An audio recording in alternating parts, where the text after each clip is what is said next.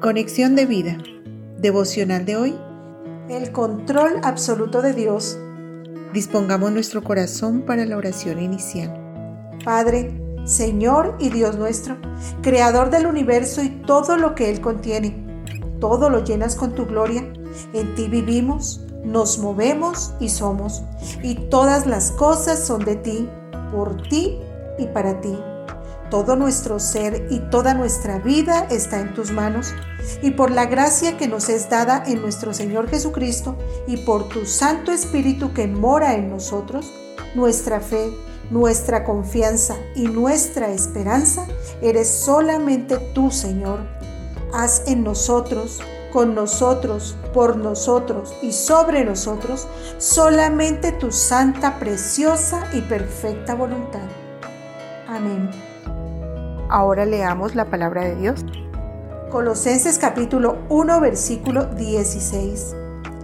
Porque en Él fueron creadas todas las cosas, las que hay en los cielos y las que hay en la tierra, visibles e invisibles, sean tronos, sean dominios, sean principados, sean potestades. Todo fue creado por medio de Él y para Él Hechos capítulo 17, versículo 28, parte A. Porque en Él vivimos y nos movemos y somos. Romanos capítulo 11, versículo 36. Porque de Él y por Él y para Él son todas las cosas. A Él sea la gloria por los siglos. Amén. La reflexión de hoy nos dice, un Dios que creó todas las cosas y todo lo que creó es de Él por Él y para Él. Un Dios que todo lo llena con su gloria y un Dios en el que vivimos, nos movemos y somos. Es natural que tenga el control absoluto de todo lo que existe, siendo un Dios omnipotente, omnipresente y omnisciente.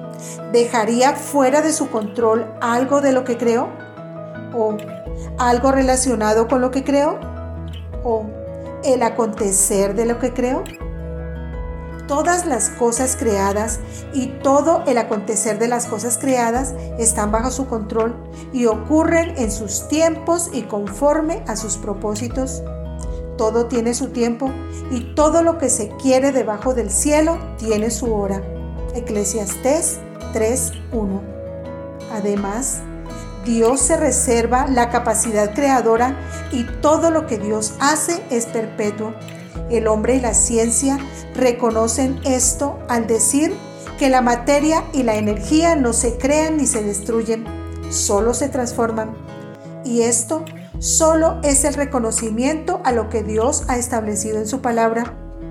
He entendido que todo lo que Dios hace será perpetuo. Sobre aquello no se añadirá, ni de aquello se disminuirá.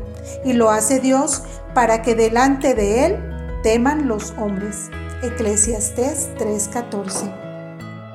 Salomón, rey de Israel, quien fue bendecido por Dios con sabiduría, dice que dio su corazón a inquirir y a buscar con sabiduría sobre todo lo que se hace debajo del cielo, que miró todas las obras que se hacen debajo del sol, probó con la alegría y las riquezas no negó a sus ojos ninguna cosa que desearan, ni apartó su corazón de placer alguno. Dice que aborreció la vida porque la obra que se hace debajo del sol le era fastidiosa, por cuanto todo es vanidad y aflicción de espíritu. Y después de todo lo que escudriñó, vivió, probó y experimentó, llegó a una conclusión. El fin de todo el discurso oído es este Teme a Dios y guarda sus mandamientos, porque esto es el todo del hombre. Eclesiastés 12:13. ¿A dónde me iré de tu espíritu? ¿Y a dónde huiré de tu presencia? Si subiere a los cielos, allí estás tú. Y si en el Seol hiciere mi estrado, he aquí, allí tú estás. Si tomare las alas del alba y habitare en el extremo del mar, aún allí me guiará tu mano y me asirá tu diestra. Si dijere, ciertamente las tinieblas me encubrirán, aún la noche resplandecerá alrededor de mí. Salmos 139 del 7 al 11. ¿podrá alguien escapar al control del Todopoderoso? Visítanos en www.conexiondevida.org.